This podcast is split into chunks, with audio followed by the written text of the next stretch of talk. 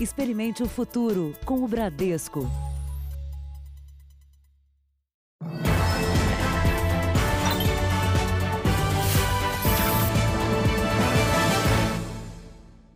Boa noite. Boa noite. O número de furtos em supermercados aumentou no primeiro semestre em comparação com o mesmo período do ano passado. Para especialistas, a crise econômica provocada pela pandemia é o principal motivo deste tipo de crime. Os rapazes escolhem duas peças de carne, olham para os lados, escondem o produto na mochila e vão embora. As mulheres enchem o carrinho, passam as compras para sacolas e encostam no caixa apenas para fazer uma pergunta. Em seguida, saem sem pagar. Elas foram barradas pelos seguranças. Iriam dar um prejuízo de 600 reais em compras. Aqui, um homem de cabelos brancos paga as contas, mas no fundo da caixa de papelão, embaixo da blusa dele, havia mais produtos que ele tentava levar sem pagar. Os supermercados foram um dos poucos setores que registraram altas nas vendas durante a pandemia. Crescimento acompanhado por uma outra taxa, indesejada. No primeiro semestre, no estado de São Paulo, houve um aumento de 6,5% em relação ao mesmo período do ano passado no número de furtos em supermercados. Foram 9.326 casos, fora os que não são registrados na polícia. Acionar a polícia vai criar um embaraço para a pessoa que cometeu o delito. Isso vai desestimular as pessoas a cometerem esse tipo de delito. Nesta rede, que tem oito lojas na cidade de São Paulo, a média era de 70 casos por mês. Com a pandemia, esse número praticamente dobrou. No pico, em abril, os seguranças flagraram 262 tentativas de furto. E com uma peculiaridade: os produtos mais visados foram os alimentos, o que também não é normal. Até o perfil das pessoas flagradas mudou. Muitas pessoas trabalham autônomos, precisando de uma situação financeira e não tendo um retorno. E aí se depara com antigos clientes fazendo furtos na loja, senhoras de terceira idade, cometendo furtos de um roubo de carne, uma linguiça, um frango. A empresa aumentou o número de vigilantes e de câmeras. É uma situação delicada, porque a gente acaba se sensibilizando também com o outro lado, como pai de família. Porém, é, é drástico o que vem acontecendo no país. Veja agora outros destaques do dia. Contratações com carteira assinada sobem em junho. E aumenta a confiança dos empresários da indústria. Homem morre em acidente com dois jet skis. Seca deixa reservatórios em estado de alerta. Polícia alemã busca em canteiro o corpo da menina Madeleine.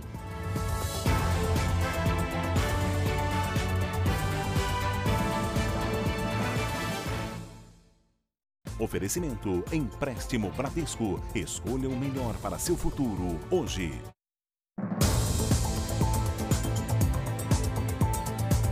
No Rio de Janeiro, um jovem de 24 anos voltava para casa depois de um dia de compras para o casamento no mês que vem. No meio do caminho havia um tiroteio. O noivo se tornou mais uma vítima da guerra entre criminosos rivais. Praça Seca, Rio, julho de 2020. A guerra matou mais um inocente. Meu filho entrou para as estatísticas. É triste dizer isso. E não há o que console a mãe de Caio de Jesus Barbosa Silva, de 24 anos. Eu não vou dizer para você que eu espero que seja feita justiça, sabe? Eu nem quero saber quem matou meu filho. Prestes a se formar em direito, Caio também era músico. Mas nos últimos dias, a prioridade era outra: o casamento marcado para setembro. Caio voltava para casa depois de mais um dia de preparativos. Comprou as alianças e cortou o cabelo para o ensaio fotográfico com a noiva. Planos interrompidos por uma bala perdida. E essa madrugada eu não dormi porque eu não tinha meu irmão para conversar comigo. Foi mais um capítulo de uma disputa de território que se arrasta há anos na zona oeste do Rio. A região da Praça Seca tem quatro comunidades, onde traficantes e milicianos vivem em confronto. Só esse ano foram 25 tiroteios. A última madrugada foi de terror na região. Homens do Batalhão de Operações Especiais ocuparam a região nesta terça-feira. Os policiais tentavam localizar os criminosos que mataram Caio e balearam uma idosa de 87 anos dentro de casa. No início do mês, traficantes já haviam invadido as comunidades para retomar a venda de drogas. Dessa vez, a guerra entre criminosos acabou com os sonhos de Rebeca, a noiva de Caio. As alianças eram uma surpresa que o jovem tinha preparado para ela. Fazia coisas por mim, ele, me, ele cuidava de mim de uma forma que era inexplicável. Pai de quatro filhos, seu Celso não sabe como recomeçar sem Caio. Eu não me via nessa situação aqui, gravando uma entrevista para falar que meu filho foi baleado mediante uma violência que a gente não sabe até quando vai, a gente não sabe onde vai parar. O que eu sinto é uma dor insuportável. Nove pessoas foram presas hoje no interior do Rio Grande do Sul, suspeitas de pertencerem a uma quadrilha que desviava e revendia cargas milionárias de grãos. Este caminhão, carregado com 39 toneladas de arroz, saiu de Pelotas, no Rio Grande do Sul, com destino a Santo Amaro, no Maranhão. Mas no meio do caminho, o motorista alterou a rota e levou a carga para Cruz Alta, município a 350 quilômetros da capital gaúcha. Os grãos seriam descarregados em um depósito da cidade e depois vendidos com notas frias pelos criminosos a outras empresas. Via de regra, essa carga era, era destinada para Cruz Alta, onde ela era baldeada para outro caminhão ou simplesmente trocavam as placas do caminhão e seguiam viagem para eh, outros receptadores. Segundo a polícia, o grupo criminoso registrava os caminhões em nomes de laranjas e montava empresas de fachada para conseguir retirar as cargas. As investigações apontaram que a organização criminosa dava preferência a fretes com destinos distantes, porque assim podia fazer vários desvios de carga em um único dia. A polícia estima que o setor agrícola tenha tido um prejuízo de mais de um bilhão de reais nos últimos cinco anos. De janeiro a junho deste ano, a Polícia Gaúcha registrou 75 roubos de cargas de caminhões. A PRF intensificou as fiscalizações nas estradas para combater esse tipo de crime. Uma mega operação policial prendeu hoje mais de 60 pessoas em quatro regiões do país. Todos integrantes de uma facção paulista que age dentro e fora dos presídios. Mais de 200 mandados judiciais foram cumpridos em 11 estados. 65 pessoas foram presas, a maioria em Alagoas. A mega operação contou com o apoio do Ministério da Justiça. As investigações do Ministério Público apontaram que, mesmo dentro das cadeias, líderes da organização criminosa presos aqui em Mato Grosso do Sul continuam a determinar as ordens por telefone. Um dos pedidos para assassinar integrantes de grupos rivais partiu daqui o Presídio de Segurança Máxima de Campo Grande. Neste áudio, o mandante ordena as mortes pelo país. Vamos lá, 24 estados. Paraíba, 24, Pernambuco, 7, Sergipe, 1, Rio Grande do Norte, 5, Maranhão, 35, Alagoas, 15, Mato Grosso, tem 5, Minas Gerais tem 10. As investigações revelaram ainda a participação de mulheres em cargos de liderança dentro da facção. Elas ordenavam crimes e execuções, inclusive de integrantes da própria organização, no chamado Tribunal do Crime. E o tratamento será igual. Não tem porque é mulher, não, é mulher, mas é bandida. A agência que administra o sistema penitenciário em Mato Grosso do Sul informou que tem adotado medidas para impedir o uso de celulares dentro dos presídios. O Jornal da Record teve acesso aos depoimentos da mãe e da irmã da médica que caiu do prédio onde vivia com o um namorado em Salvador. E câmeras de segurança mostram a vítima no elevador horas antes da queda. As imagens mostram quando a médica Sátia Aleixo chega em casa. Ela fala ao telefone. Agitada, parece discutir com alguém. Rodolfo Cordeiro Lucas chega mais tarde e entra no condomínio. Cinco horas depois, ela caiu do quinto andar do prédio. Em depoimento à polícia, Rodolfo contou que Sátia tinha tentado suicídio por quatro vezes e que naquele dia, durante uma briga, ela tentou se jogar em um canal. O Jornal da Record também teve acesso ao depoimento da mãe da médica. Ela contou aos investigadores que a filha não usava medicamento controlado e nunca tentou suicídio, que Sátia passou a viver triste e isolada por causa do relacionamento. A mãe da médica disse ainda que 15 dias antes a filha saiu de casa. Estava decidida a terminar o relacionamento, mas Rodolfo a procurou. Os dois brigaram e ela acabou voltando para o apartamento. Que horas antes da queda, Sátia encaminhou áudios de um colega de trabalho dizendo que a ajudaria com os plantões nos hospitais. A mãe da médica disse que acredita que Rodolfo teve acesso a esses áudios e perdeu a cabeça. A irmã de Sátia também foi ouvida pela polícia disse que Rodolfo já deixou Sátia trancada em casa e que durante uma briga com Rodolfo teve um corte na perna. A família da médica não gravou entrevista. A polícia disse que só vai se pronunciar sobre o caso quando os laudos no apartamento e nos celulares ficarem prontos. Em Belo Horizonte, a demora na retirada do corpo de uma mulher vítima de Covid-19 assustou pacientes que estavam na mesma ala do hospital. Os doentes tinham medo da contaminação. O flagrante foi na ala reservada a pessoas com suspeita de Covid-19. No local, há cinco pacientes, incluindo uma idosa, e com eles o corpo de uma mulher que morreu vítima da doença. Assustada, uma paciente fez o vídeo para registrar a demora na remoção. Foram três horas para retirar o corpo. Todos nós aqui, ó, correndo grande risco de contaminação, porque ninguém vem retirar o corpo. O registro foi na Santa Casa de Belo Horizonte. O irmão da Stephanie é um dos que estão internados na ala com pneumonia e aguarda resultado do teste para Covid-19. Se uma pessoa falece, acho que a obrigação deles é retirar o corpo que está ali né, e levar para outro lugar né, deixar ali no meio de, de outros pacientes. O hospital admitiu que, por causa do alto número de atendimentos, houve atraso para levar o corpo para o necrotério do hospital. A Santa Casa de Belo Horizonte tem registrado ocupação máxima dos leitos de UTI para a Covid-19. Segundo a instituição, os índices variam entre 96% e 100%. O hospital informou ainda que obedece todos os protocolos de segurança determinados pelo Ministério da Saúde. Mas a recomendação do manejo de corpos do Ministério da Saúde é que, nesses casos, devem estar presentes no quarto ou na área apenas os profissionais estritamente necessários, todos com proteção, o que não aconteceu. Stephanie diz que o irmão está extremamente assustado. Ele está bem abalado mesmo, ele não quer ficar lá.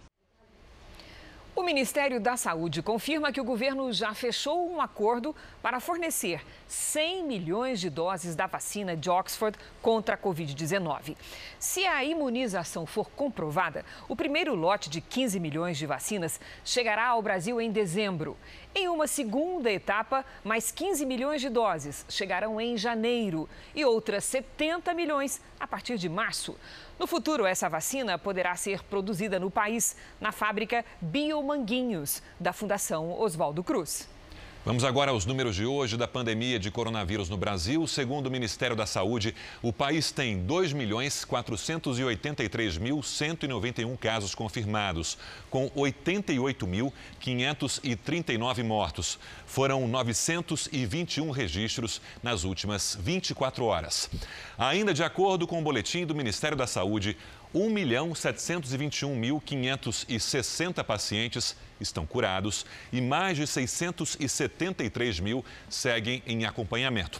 E a Secretaria Estadual de Saúde de São Paulo informou que teve dificuldade para exportar a base de dados a tempo de atualizar o painel nacional e os dados serão atualizados amanhã. Pelo terceiro mês seguido, os empresários mostram maior confiança na indústria brasileira. Um otimismo que indica a disposição em investir e gerar empregos. Nesta fábrica, a produção acelerou. Um alívio depois que a indústria chegou a ficar parada por duas semanas em março. Chegamos a ficar numa situação desesperadora, porque as perfumarias onde o nosso público é, é, é, o principal, elas fecharam, o comércio fechou. A retomada foi com a produção de álcool em gel. E no mês passado, a empresa voltou à linha tradicional e se surpreendeu com o resultado. 10% de aumento referente a junho do ano passado. E a gente está muito otimista com a volta do nosso mercado. Estas máquinas são novas, acabaram de chegar e vão ser instaladas para aumentar a capacidade de produção. E a empresa também está investindo em mão de obra. Nos últimos meses, seis funcionários foram contratados, outros cinco vão começar na semana que vem e já existe a previsão de abrir mais vagas. O índice de confiança do empresário industrial mostra uma melhora da confiança da maioria dos setores considerados. 29 dos 30 setores mostraram aumento da confiança nesse mês de julho na comparação com o mês anterior. 10 deles já chegaram a retomar a confiança. É um exemplo do setor mais otimista na indústria brasileira, segundo uma pesquisa. Numa escala de 0 a 100 pontos, a confiança dos empresários desse segmento chegou a 56,7. Na indústria farmacêutica, expectativa também positiva, com 55,4. Na média de todos os setores, o índice da indústria ficou em 49,1. A confiança é fundamental para as empresas investirem e gerarem empregos, como a vaga que o Renan conseguiu. Estou tendo uma renda fixa, né, muito boa. Posso conseguir agora fazer uma pós, que é o meu que eu estava precisando fazer, porque hoje em dia só uma faculdade já não, não é mais tão relevante. Muito feliz. E no r7.com você fica sabendo quais os setores da indústria que ainda precisam recuperar a confiança. Depois do JR, acessa lá. Assim como na indústria, a construção civil também está otimista. O setor começou a retomar as obras e no mês passado, em vez de fechar, abriu vagas de trabalho.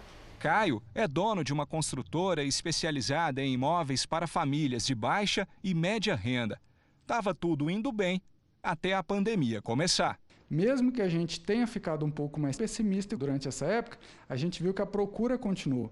Muita gente querendo comprar imóvel, muita gente querendo comprar principalmente casa. Então, dentro desse cenário, a gente foi entendendo que o mercado ele não estava pessimista igual a gente. Agora, tem até previsão de novos empreendimentos para o segundo semestre. Quando começou a pandemia, a gente achou, vamos ter estoque por um bom tempo. E o que a gente viu foi nossas casas quase acabarem todos. O índice de confiança da construção civil, que avalia o otimismo dos empresários do setor, cresceu 6,6 pontos no mês de julho. E foi puxado porque as vendas de imóveis residenciais durante a pandemia surpreenderam todo o mercado. Impulsionado pela oferta de crédito no mercado com taxas baixas, nunca existentes na história do Brasil, e também a confiança do investidor no mercado imobiliário, que historicamente é um mercado muito sólido. Uma consequência disso é a geração de emprego. O setor teve saldo positivo, com mais de 17 mil novas vagas abertas no mês de junho. Rodrigo explica que na construtora em que ele trabalha, as contratações já estão maiores do que antes da pandemia. Este empreendimento mesmo teve 10 novas contratações no mês de julho. Né, e agora, a partir de 1 de agosto, a gente deve voltar ao horário de funcionamento normal, sem redução de jornada. Uma das novas vagas ficou com Francivânio. É uma honra né, conseguir um, um emprego no meio de uma pandemia dessa. O Banco Bradesco revisou a estimativa de queda do PIB do Brasil este ano. Não dá para dizer que a previsão atual é boa, mas houve uma melhora. A estimativa anterior era de menos 5,9% e agora está em menos 4,5%. A expectativa de crescimento para 2021 é de 3,5%. Contribuem para o novo cenário a melhora de indicadores econômicos, a redução do avanço da pandemia e os resultados positivos no desenvolvimento de vacinas. Por determinação do presidente do Supremo Tribunal Federal, ministro Dias Toffoli, a Assembleia Legislativa do Rio de Janeiro precisa formar uma nova comissão para analisar o processo de impeachment do governador Wilson Witzel. A defesa de Witzel pediu ao Supremo Tribunal Federal a suspensão da comissão que analisava o pedido de impeachment por entender que não houve respeito à divisão proporcional dos deputados, conforme o tamanho das bancadas. A atual comissão é formada por 25 deputados, um de cada partido.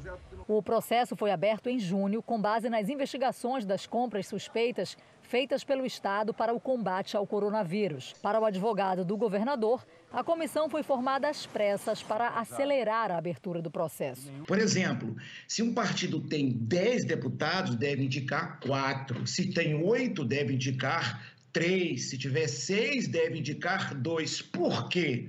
Em razão do princípio da representação democrática. O presidente do Supremo Tribunal Federal, ministro Dias Toffoli, concordou com o argumento e determinou a instalação de uma nova comissão mas é possível recorrer. Os deputados vão entrar com o recurso já na próxima semana, quando termina o recesso do Judiciário.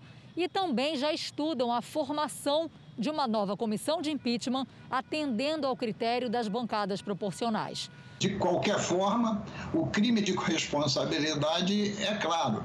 Então, não acho que o tempo vai falar a favor dele, acho que vai falar contra. O parlamento está sendo desafiado e tem que trabalhar para dar resposta à sociedade. Né? Mostrar quem são os verdadeiros culpados dessa corrupção que foi instalada no governo do Estado na área da saúde em período de pandemia, que, no meu entendimento, trata-se de crime hediondo. Caso a nova comissão seja formada, o processo de impeachment contra Witzel começa do zero e o governador terá novamente 10 sessões para se defender. Vamos agora com a opinião do jornalista Augusto Nunes. Boa noite, Augusto. Boa noite, Cristina, Sérgio. Boa noite a você que nos acompanha. A contagem diária dos casos confirmados e óbitos mostra que em várias regiões do Brasil a curva desenhada pela Covid-19 se estabilizou ou entrou na fase descendente. Já os estragos causados pela epidemia de ladroagem ultrapassaram em 15 de junho a barreira do primeiro bilhão de reais e a devassa do escândalo mal começou. Sobram evidências de que o chamado Covidão tem tudo para alcançar cifras tão impressionantes quanto as atingidas pelo mensalão e pelo petrolão. Estão sob investigação oito governos estaduais. A polícia apura o envolvimento direto de cinco governadores. O fluminense Wilson Witzel, por exemplo, já fez o suficiente para que 59 dos 60 deputados estaduais apoiassem a abertura de um processo de impeachment. O Brasil espera que a justiça seja mais ágil do que tem sido no caso do governador petista do Piauí, Wellington Dias. Nesta segunda-feira, ele e sua mulher tiveram a casa vasculhada pela operação da Polícia Federal que apura desvios de verbas ocorridos há quatro anos na área da educação. Não se deve esperar sequer quatro meses para punir exemplarmente gente que aproveita até uma pandemia para enriquecer. O caso Madeleine McCain, na Alemanha, policiais fazem buscas com cães farejadores, retroescavadeiras, em um terreno perto da casa onde morou o suspeito do desaparecimento da menina. Cerca de 100 homens da polícia participam das buscas em um terreno de área verde na cidade de Cietza, na Alemanha. O local fica perto de uma das casas onde viveu o principal suspeito do desaparecimento da menina britânica Madeleine McCain em 2007. O alemão Christian Bruckner, de 43 anos, já foi condenado por abuso de menores e estupro e está em uma prisão no país. A polícia confirmou que as buscas têm relação com o caso Madeleine mas não deu informações sobre o objetivo da operação. O Ministério Público da Alemanha já havia presumido que a menina britânica estaria morta e afirmado ter provas. Christian Bruckner é investigado por suspeita de assassinato. Os pais de Madeleine dizem confiar no trabalho dos investigadores. A garota sumiu do quarto do hotel onde dormia com os dois irmãos, enquanto o casal jantava num restaurante dentro do complexo hoteleiro no Algarve, sul de Portugal. O Irã realizou hoje um exercício de guerra no Golfo Pérsico. O treinamento seria uma provocação aos Estados Unidos. Mísseis foram disparados de caminhões, barcos e até mesmo de um helicóptero. A Guarda Revolucionária Paramilitar do Irã tinha apenas um alvo: os Estados Unidos. O exercício aconteceu no Estreito de Hormuz onde as tropas iranianas dispararam contra uma réplica de um porta-aviões com 16 caças falsos a bordo. A réplica é parecida com o tipo de embarcação frequentemente usada pela Marinha norte-americana nessa mesma área. O exercício iraniano acontece em meio a tensões entre Teherã e Washington. 20% de todo o petróleo comercializado no mundo passa por essas águas. O exercício só confirma a ameaça persistente de conflito militar entre o Irã e os Estados Unidos. A Marinha Americana considerou o treinamento iraniano como irresponsável e imprudente, mas afirma que confia na capacidade das forças navais para se defenderem de qualquer tipo de intimidação marítima. Veja a seguir: mercado de trabalho inicia a recuperação em junho com mais contratações do que demissões. E ainda nesta edição, homem dá golpe em seguro do carro e provoca incêndio em reserva ambiental.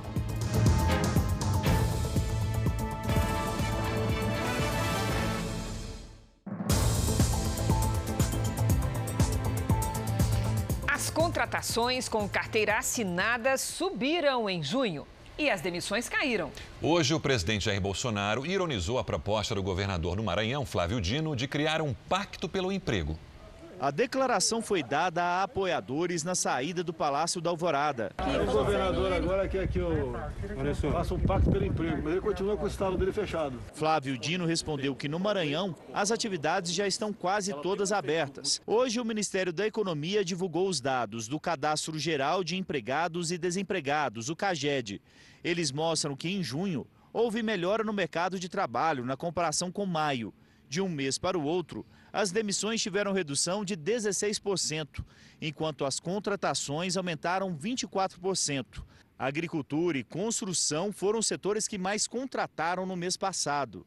Mesmo com essa melhora, o resultado para junho continua negativo, com o fechamento de quase 11 mil vagas. Em maio, o resultado tinha sido muito pior e o pico de demissões foi em abril. No acumulado do ano, a pandemia provocou o corte de quase 1 milhão e 200 mil empregos formais. O Ministério da Economia trabalha agora com foco no período que vem depois da pandemia. Um dos objetivos é criar um programa de renda mínima que deve receber o nome de Renda Brasil e pode unificar vários programas sociais, inclusive o Bolsa Família. Nos planos do ministro Paulo Guedes, também está estimular a contratação de trabalhadores, com a redução dos impostos sobre a folha de pagamento das empresas. Nós estamos olhando para o benefício e suas consequências muito positivas, diga-se de passagem, mas já estamos 100% focados no momento pós-pandemia. Né? E é isso que nós lançaremos nos próximos, nos próximos passos aí.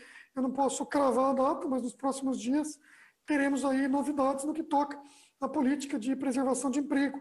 Né? Esse é o nosso foco, esse é o foco do nosso ministro. A Câmara dos Deputados pediu ao Supremo Tribunal Federal que anule operações de busca e apreensão em gabinetes de parlamentares. Vamos agora a Brasília com a Nathalie Machado. Boa noite, Nathalie. Oi, Cristina, boa noite, boa noite a todos. As operações foram agora em julho nos gabinetes de Rejane Dias, do PT, do Piauí, e Paulinho da Força, do Solidariedade de São Paulo.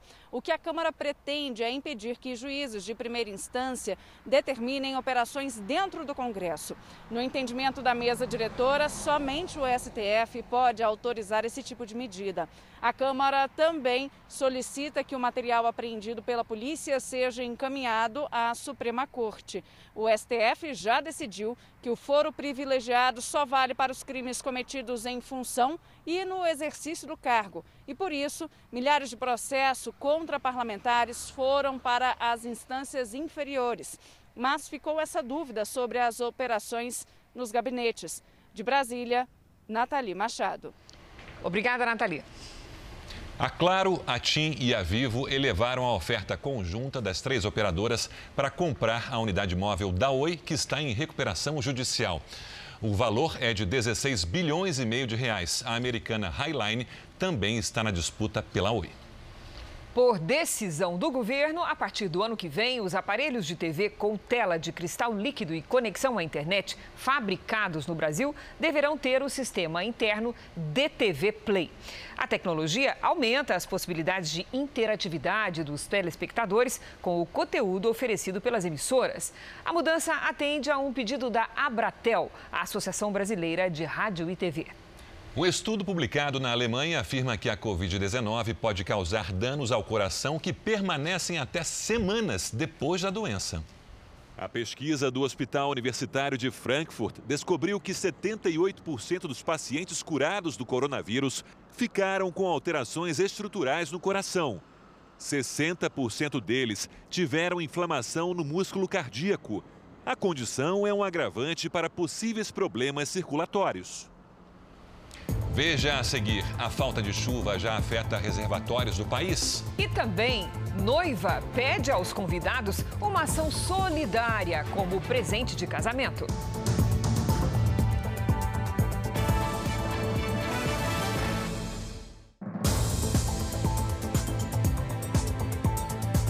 A falta de chuva tem deixado em situação de alerta reservatórios importantes do país.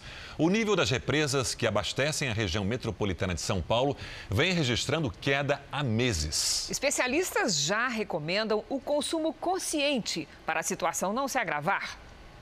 Sol sem obstáculos no céu e tempo seco.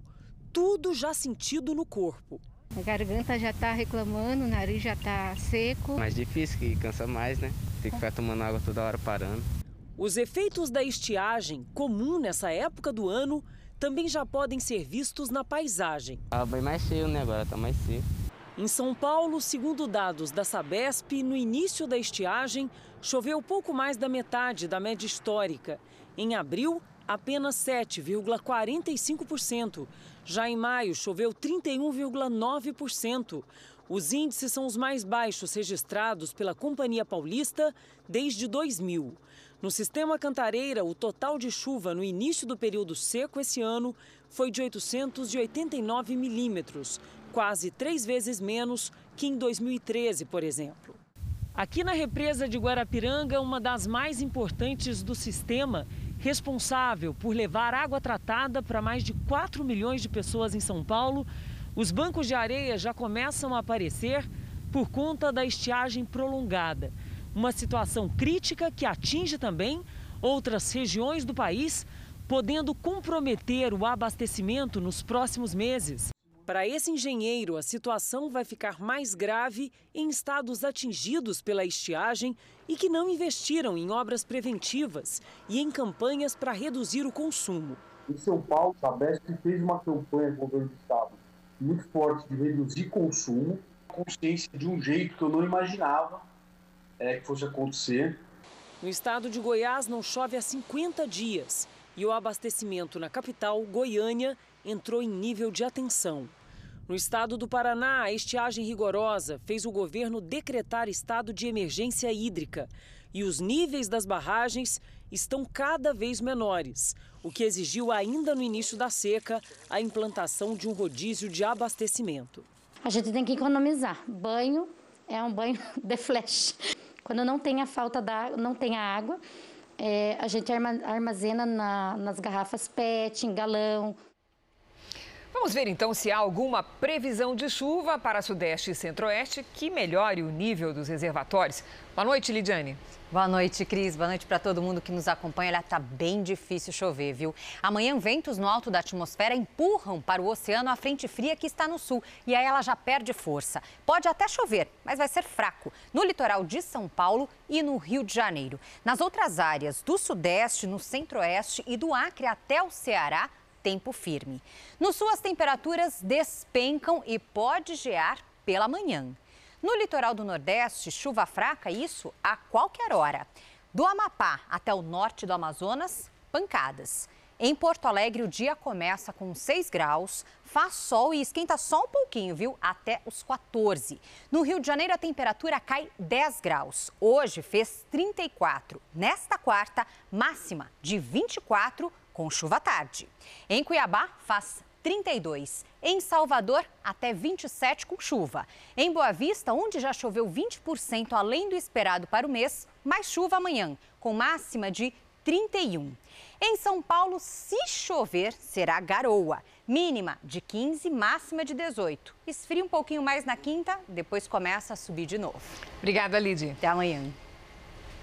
O número de acidentes com embarcações e motos aquáticas no estado de São Paulo disparou em comparação ao primeiro semestre do ano passado. Hoje, um jovem de 24 anos foi enterrado, vítima de um acidente. O que era para ser um dia de lazer acabou em acidente grave, numa represa em São Bernardo do Campo, ABC Paulista. Uma batida entre duas motos aquáticas. O comerciante André Felipe caiu na água, se afogou e não resistiu. O garupa dele teve a perna quebrada. Duas mulheres estavam no outro veículo. Uma delas, de 23 anos, chegou a ser detida depois de confessar que pilotava sem habilitação, assim como a vítima fatal. Ela pagou fiança de 50 mil reais e foi liberada. Segundo a polícia, a moto aquática pertence ao DJ Henrique Ferraz, que dava uma festa no local. Ele não foi indiciado. Segundo o Corpo de Bombeiros, neste ano já foram registrados 25 acidentes envolvendo motos aquáticas e embarcações no estado de São Paulo, aumento de quase 180% em relação ao mesmo período do ano passado. Para pilotar esse tipo de veículo, é obrigatório ter habilitação de arraiz amador. E o condutor deve respeitar algumas normas, como navegar a 200 metros da orla e o uso obrigatório de coletes salva-vidas. Se você usar um meio de transporte sem ter habilitação para que você saiba utilizá-lo, é a mesma coisa de você pegar um revólver, sem ter nunca treinado e tirado as devidas habilitações para isso você vai colocar em risco a vida das pessoas. Em nota, a Capitania dos Portos de São Paulo informou que uma equipe de inspeção naval foi até o local e que um inquérito administrativo vai ser aberto para apurar as causas e responsabilidades. Com visitas suspensas por conta da pandemia, detentos recorrem às cartas para falar com os parentes. Só que agora elas são digitalizadas. O estado de São Paulo oferece ainda videoconferência para presos conversarem com as famílias. Em cada corredor do presídio, de cela em cela, os agentes penitenciários entregam aos presos mensagens enviadas pelas famílias e levam de volta as cartas escritas à mão pelos detentos. Duas vezes por semana, eles preenchem um formulário que depois é digitalizado e entregue por e-mail. É uma forma mais rápida de comunicação para amenizar a falta de visitas suspensas desde março por conta da pandemia. São maneiras que a gente é, pensou e instituiu para, de um lado, manter a segurança das unidades prisionais, no caso das nossas unidades prisionais federais, e, por outro lado, viabilizar né, a comunicação entre os presos e seus familiares. Todos os presídios federais adotaram a medida desde junho. Quase 100% dos detentos recebem e enviam as mensagens eletrônicas, até os considerados mais perigosos do país. Esta é uma das cartas enviadas por Marcos Williams Erbas Camacho, o Marcola, para a mulher dele. Na mensagem, o líder da organização criminosa paulista diz que se sente perdido sem ela e os filhos e pede força para a mulher. O conteúdo das cartas é checado para evitar comunicação criminosa. Em São Paulo, todos os presídios do sistema estadual adotaram a mesma medida. Detentos e familiares já trocaram quase 400 mil cartas digitalizadas. E há duas semanas, os presos já podem receber visitas. Só que são visitas virtuais. A videoconferência aproveita os equipamentos usados nos processos judiciais. Do lado de lá, a família atende a ligação pelo celular. À distância, a gente observa que é, é algo emocionante, é um encontro esperado há quatro, cinco meses e que traz é, uma emoção tanto para quem está privado de liberdade quanto para o familiar que está se valendo dessa ferramenta. No Rio de Janeiro, a polícia prendeu um homem que tentou dar um golpe no seguro do carro e cometeu crime ambiental. 10 mil metros quadrados, o equivalente a um campo de futebol. Esse é o tamanho da área atingida pelo fogo em uma área de Mata Atlântica na Reserva Biológica Estadual de Araras, região serrana do Rio de Janeiro. Segundo a polícia, o fogo foi provocado por um homem de 66 anos. Ele teria incendiado o carro para aplicar um golpe. O suspeito foi até a delegacia para registrar o roubo do veículo, mas a polícia desconfiou da versão dele e resolveu investigar. Policiais percorreram 20 postos de combustíveis pela cidade em busca de câmeras de segurança. E em um vídeo encontraram a confirmação para o que eles desconfiavam. As imagens mostram o suspeito com um galão nas mãos. Ele pede ao frentista para encher, coloca no banco de trás do carro e vai embora. Ele comprou gasolina. Gasolina essa que foi utilizada para tirar fogo ao seu veículo com a finalidade de receber o seguro. Esse é o maior incêndio registrado em Petrópolis nesse ano. O suspeito está preso. Ele vai responder pelo delito de estelionato tentado, bem como por incêndio.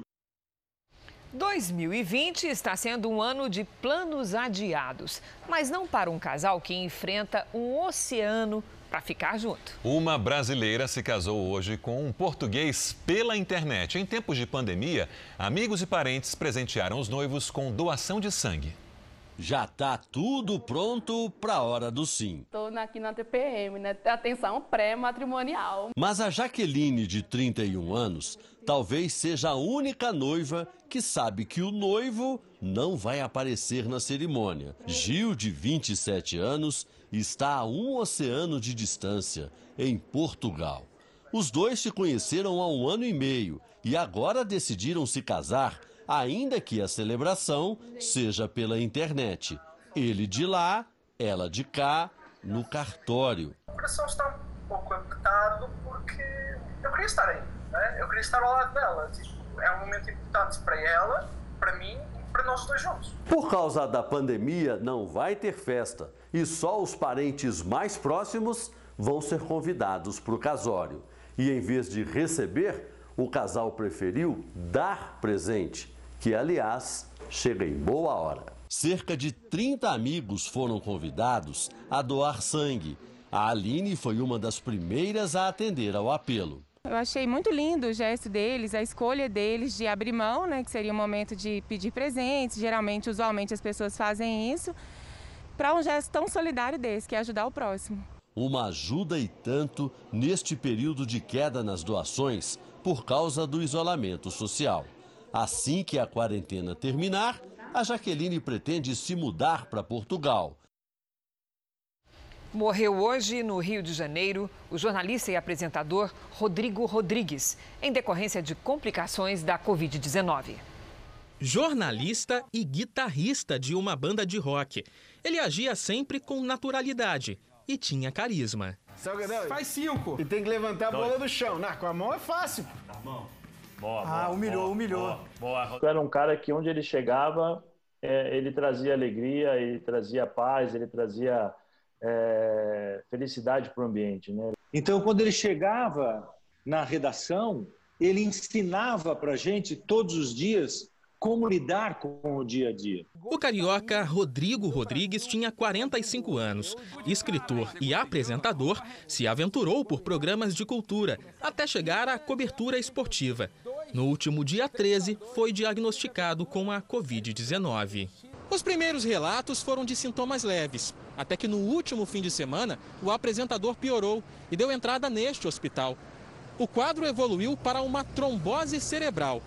Rodrigo Rodrigues chegou a ser submetido a uma cirurgia para reduzir a pressão no crânio. Mas nesta terça-feira, os médicos atestaram a morte encefálica.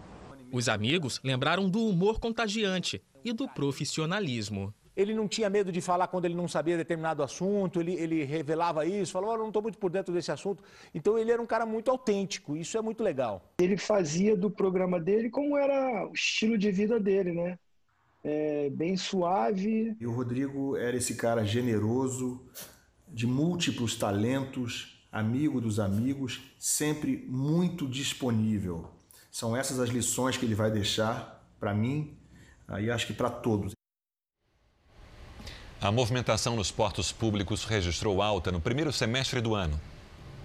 Minérios e produtos agrícolas puxaram para cima os resultados dos portos públicos, enquanto outros setores da economia pisavam no freio. De acordo com o Ministério da Infraestrutura, foram mais de 168 milhões de toneladas transportadas no primeiro semestre do ano, contra 158 milhões nos seis primeiros meses de 2019. 10 milhões a mais, um aumento de 6,6% no período. Para o governo, a publicação da medida provisória, que flexibilizou as relações de trabalho durante a pandemia, foi fundamental. A MP foi muito importante. Ela trouxe a escalação eletrônica, ela colocou os portos como uma atividade essencial. Ela permitiu, ela cuidou da saúde dos funcionários, permitindo então o afastamento daqueles funcionários é, vulneráveis, mas com garantia de renda. Foi possível então fazer manter os portos funcionando sem, sem grandes problemas. A movimentação dos portos públicos puxou a alta do setor em geral. De janeiro a maio foram 436 milhões de toneladas, quase 4% a mais em relação ao mesmo período de 2019. Para o próximo semestre, nós esperamos também a continuidade desse crescimento e de tal forma que o crescimento anual seja na ordem de 6 a 7% em relação a 2019. A Rússia anunciou que pode aprovar uma vacina contra o coronavírus em duas semanas. Cientistas do país marcaram o dia 10 de agosto como meta para o lançamento. Profissionais de saúde da própria Rússia seriam vacinados primeiro. O país ainda não divulgou dados científicos sobre os testes. Se a notícia for confirmada, os russos seriam os primeiros a lançar uma vacina. As igrejas e templos religiosos exercem uma função social importante no país. Doam alimentos, kits de higiene, roupas e oferecem também apoio psicológico e emocional. Na pandemia, a urgência dessas ações voluntárias ficou ainda mais evidente. Só que mais de 500 cidades brasileiras ainda proíbem a abertura de espaços religiosos, o que prejudica a ajuda à população.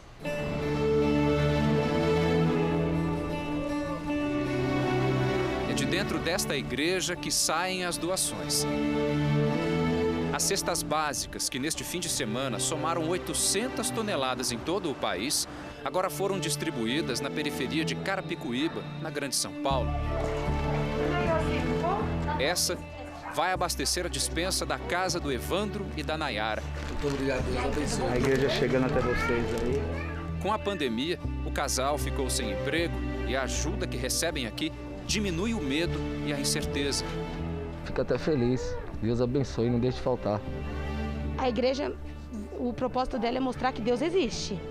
Então, Deus, você confiando em Deus, você tem a certeza de que nada vai faltar na sua casa. E a igreja vem ajudando, mostrando que Deus existe e ajudando a gente com uma cesta ainda. Uma cesta básica como essa aqui, ó, tem 15 quilos. É pesadinha. Dá para ver com bastante facilidade a quantidade de alimentos que tem aqui dentro. Agora, o que muitas vezes nós não enxergamos é o que vai além. Uma cesta básica é o resultado do trabalho e do envolvimento de muitas pessoas em favor do próximo. São pessoas que, com amor, fé e doação, se entregam diariamente para que chegue no dia da entrega da cesta, esse alimento chegue na casa das pessoas. As ações voluntárias são parte do trabalho das igrejas. Mas desde o começo do isolamento social, em março, Espaços religiosos de todo o país foram impedidos de abrir as portas. Quando nós pedimos a flexibilização dos cultos e do funcionamento das igrejas, é porque a igreja tem muito a contribuir com a população. Né? As igrejas têm inúmeros trabalhos sociais. Muitos desses trabalhos foram afetados pelo fechamento das igrejas. Então, nós temos trabalho com mulheres agredidas, esse trabalho não pode parar. Nós temos trabalho da igreja com dando apoio até às pessoas idosas. Esse trabalho foi muito atrapalhado. As igrejas intensificaram os atendimentos por telefone, têm recebido muito telefonema, mas há pessoas que nós vemos a necessidade de um atendimento pessoal. No decreto do governo federal, igrejas foram classificadas como atividade essencial. Poderiam estar abertas obedecendo determinações de segurança, mas governadores e prefeitos ignoraram a decisão. Hoje, o funcionamento dos templos está proibido em mais de 500 cidades brasileiras. Foi o que fez o prefeito Nelson Marquesan Júnior em Porto Alegre, onde até agora as pessoas não podem frequentar cultos, missas e cerimônias religiosas. Outras cidades grandes seguem o mesmo mau exemplo. Aracaju, capital de Sergipe, Blumenau, em Santa Catarina e Ribeirão Preto, no interior de São Paulo. A União Nacional das Igrejas e Pastores já conversou com mais de mil prefeituras para tentar flexibilizar a abertura. A igreja ela é a grande aliada do poder público no combate à pandemia. Então nós apelamos aos prefeitos e governadores, independente de partido, uh, deixa o debate democrático para um pouquinho mais tarde e, e vamos nos unir e ter nas igrejas esse apoio para ajudar a sociedade, que são os que mais precisam.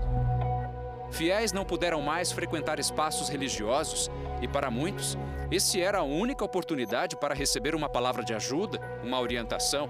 A dona Renice sabe muito bem disso. Eu já estava entrando na depressão, que é difícil, tá só aqui dentro, é muito difícil. Isso que está me sustentando, é a fé que me sustenta. A fé. Se não fosse isso, eu não estaria de pé, não. Para a maioria dos brasileiros, é muito difícil ter acesso a um psicólogo, um psiquiatra, alguém que possa ajudar, inclusive. A renda média do país, segundo o IBGE, é de R$ 1.439 e pagar uma consulta com esses profissionais está fora da realidade de muitas famílias. Celebrações religiosas passaram a ser transmitidas online.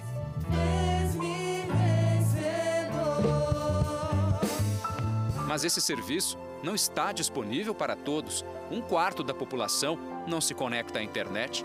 A escassez dos recursos para que possa ajudar foi muito grande, porque todo mundo está passando por essa situação difícil. A igreja ela serve para acolher aquele que está necessitado, para abençoar.